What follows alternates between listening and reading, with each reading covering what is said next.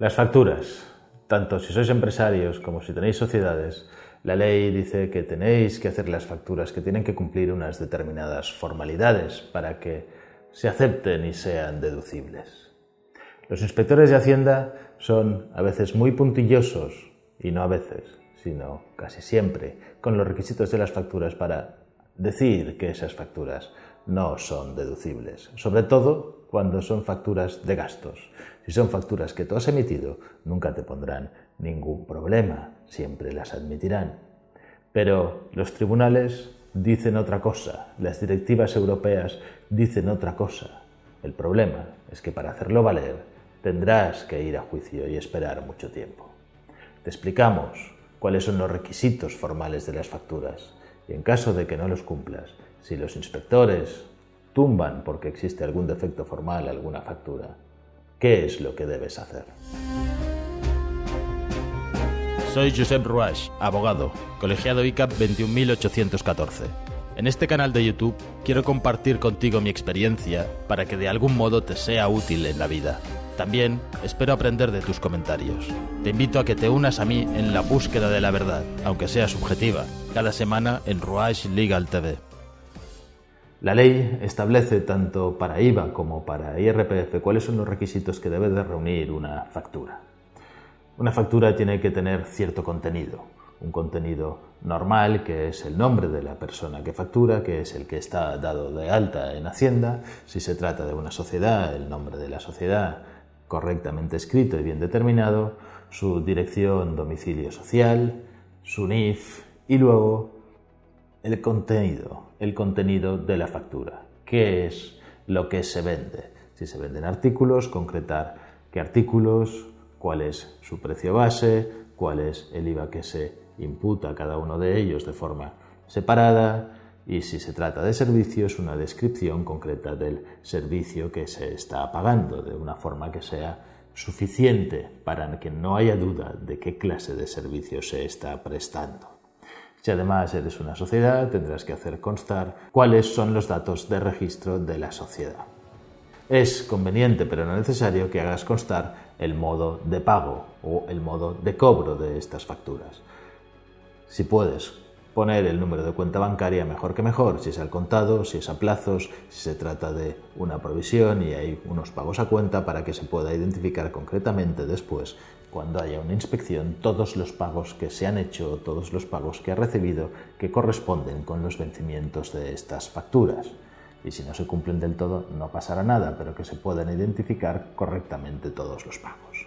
Y esta es una cuestión importante. Hay veces en que sufrimos una inspección, sobre todo de IVA, y nos dicen esta factura no es deducible. ¿Por qué? Nos vamos a referir a una sentencia del Tribunal Superior de Justicia de la Comunidad Valenciana. La sentencia de la Sala de lo Contencioso Administrativo, sección tercera, 906-2018, de 4 de octubre de 2018. Es sobre valor añadido. Y lo importante de esta sentencia es que deja claro que no necesariamente la falta de algunos requisitos formales de las facturas hace que no se pueda deducir el IVA. Y lo que hace es admitir deducciones de algunas de estas facturas. ¿Cuál es el hecho? El hecho es que lo que dice el inspector, que en el fondo sabe, ¿eh? que en el fondo es consciente de que las facturas, aunque tengan algún pequeño requisito formal, no es deducible, añade cuando hace su acta y dice que las facturas no son deducibles la palabra temporalmente. ¿Por qué temporalmente? Porque el IVA es una cosa que, de hecho, cuando tú lo soportas, tienes la obligación de deducirlo. ¿Cuándo? Cuando tú, en verdad, quieras, no necesariamente el mismo trimestre que lo estás soportando, sino que podrías deducirlo al trimestre siguiente. Como es una deducción, no te pasará nada, es un IVA que es de clase soportada, pero tienes siete años para deducir el IVA, regularizando siempre todas las declaraciones que hayas hecho. Entonces, ¿por qué se refiere a temporalmente? Pues se refiere temporalmente porque igual no constan correctamente todos los datos o le falta alguna formalidad que tú en cualquier momento podrías subsanar. Sin embargo, lo que tendrás es un acta que te dice que no es deducible esta factura y tal y como está. Te reducirán el IVA, te lo harán regularizar, pagar y te pondrán la sanción. En este caso había varios supuestos. En unos casos habían algunas facturas en las cuales no constaba el NIF del destinatario. En otros casos había defectos formales, en algunos asientos que no quedaban muy bien especificados y en otros por insuficiente descripción de las operaciones que se pagaban con estas facturas, porque estaban descritas igual con una sola línea. Aquí la cuestión viene determinada por una directiva. El Tribunal de Justicia de la Unión Europea, a partir de una sentencia, la sentencia de 11 de julio de 1991, caso Lennart, asunto 97-90, refiriéndose a la sexta directiva de la Unión Europea, resolvió que un sujeto pasivo que utiliza los bienes para sus propias necesidades, tiene derecho a deducirse en el momento de la adquisición de los bienes el impuesto soportado conforme a las normas del artículo 17 y que por reducido que sea el porcentaje de utilización, tiene derecho a deducirse el IVA. Por tanto, ¿ah? una regla administrativa que imponga una restricción general del derecho a deducir, en el caso de un profesional, limitado pero no efectivo, constituye una derogación del artículo 17 de la sexta directiva. Y respecto a los defectos formales, lo que dice es que no puede excluirse el derecho a deducir por la circunstancia de que el bien en cuestión no esté efectivamente o bien determinado en la propia factura, siempre que se acrediten que la factura es verdadera, se ha soportado el IVA, se ha pagado el IVA se ha pagado la factura y por eso es importante determinar los medios de pago y muy recomendable determinar los medios de pago en la propia factura, cómo se va a pagar esa factura y cómo se paga también cuando la emitáis y cuando seáis los proveedores que vais a emitir esta factura para facilitar a vuestro cliente que la factura cumple los requisitos necesarios y puede deducirse el IVA. ¿Por qué también en otros casos? Porque no necesariamente tiene que estar en la factura. En este caso se trataba de certificaciones de obra. Certificaciones de obra que se habían realizado en determinados inmuebles. Y sostenía el inspector que el concepto de certificación número tal de la obra tal es insuficiente porque no se sabe lo que se ha hecho. Pero si a ello le unimos que se puede aportar en cualquier momento a la inspección de Hacienda, pues por ejemplo el contrato de la obra realizada y también constan todas las certificaciones que se van haciendo, hay un anexo, no necesariamente inscrito en la factura, que explica de qué es esta factura y que el trabajo efectivamente es el que se ha realizado y que se está pagando. Lo que está prohibido es pagar trabajos que no se han realizado o pagar trabajos excesivamente caros para incrementar injustificadamente un gasto.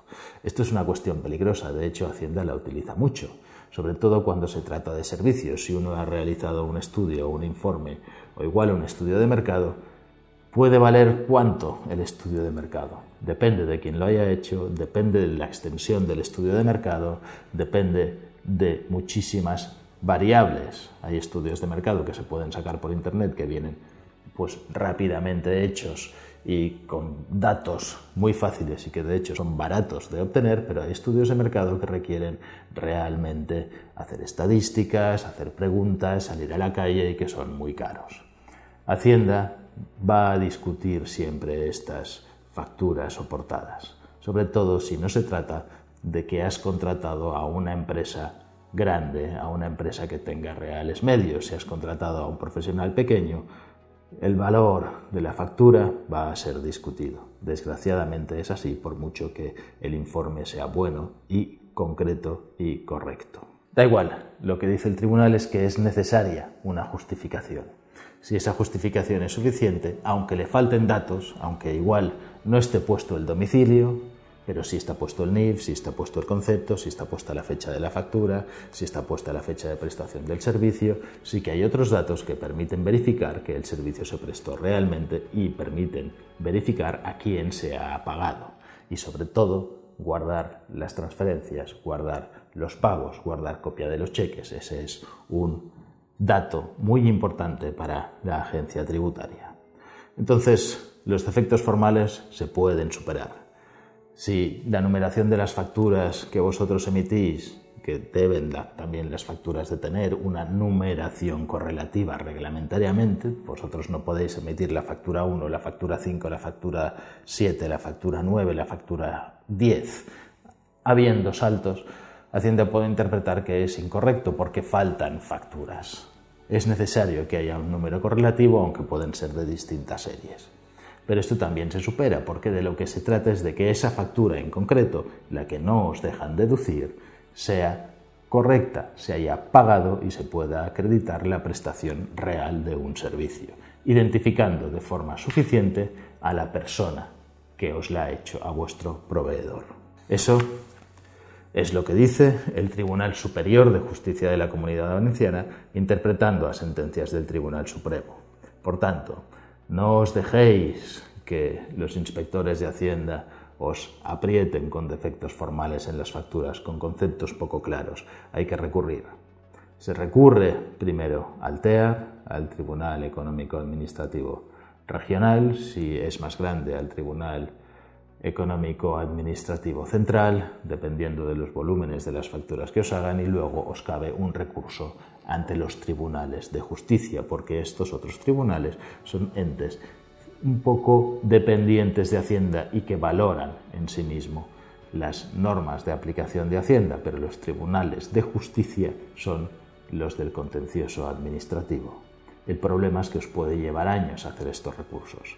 El TEAR puede tardar 3, 4 años en resolver un recurso siempre que hayáis firmado un acta de disconformidad, con el problema de que el acta después de la inspección es ejecutiva, es decir, tendréis que pagar o avalar o garantizar lo que os hayan hecho regularizar, no así las sanciones. Si recurrís, el procedimiento de sanción quedará suspendido, pero sí que tendréis que pagar. De lo contrario, el procedimiento administrativo seguirá su camino. Os embargarán, eh, intentarán cobraros de vuestras cuentas, embargarán a vuestros clientes porque existe una acta y un apremio con todos los recargos. Por tanto, lo recomendable en este caso es pagar, firmar en disconformidad, suspender las sanciones por el recurso y seguir todos los pasos necesarios y recursos hasta ganar la sentencia, porque tenéis razón, los defectos formales, algunos de ellos son muy superables. No hay ningún problema porque Hacienda después os devolverá el dinero con intereses, el dinero que hayáis efectivamente pagado. Lo importante es que no todos los defectos formales son los que pueden hacer tumbar la validez de una factura. Y además, como os decía al principio, existe esta declaración que tiene mucho que ver con los profesionales, que está prohibida ¿eh? una restricción general a la deducibilidad de facturas por la afectación de un bien, porque la ley, la directiva europea, la sexta directiva, reconoce el derecho a deducirse el IVA de cualquier factura en el momento de su adquisición, sin restricciones. ¿Qué es lo que dicen los tribunales o qué es lo que dice el Tribunal Supremo? Aquí barre para casa de Hacienda, en este caso también en esta misma sentencia lo que acaba diciendo es que lo que no dice el Tribunal de la Unión Europea es que la totalidad del IVA soportado en alguna actividad, aunque esté afecta en un pequeño porcentaje, deba de ser deducible. Interpreta que lo que dice esa sentencia es que debe de poderse deducir al menos en algún tipo de porcentaje y que la ley española ya prevé que pueda ser así. Por ejemplo, cuando se trata de coches o cuando se trata de otros activos que pueden ser utilizados tanto en tu vida particular como en la empresa o de uso profesional, que podría ser también un ordenador que podría utilizarse para uso particular, la deducibilidad del IVA es presumiblemente del 50%, pero que la ley prevé que tú puedas probar que la afectación no es del 50%, sino que es total y podrías deducirte el 100%. Y no interpreta del mismo modo que interpreta el tribunal o como es lógico entender de su texto que no se puede restringir a los profesionales que puedan deducirse de bienes afectos a su actividad, aunque sean solo afectos en determinado porcentaje.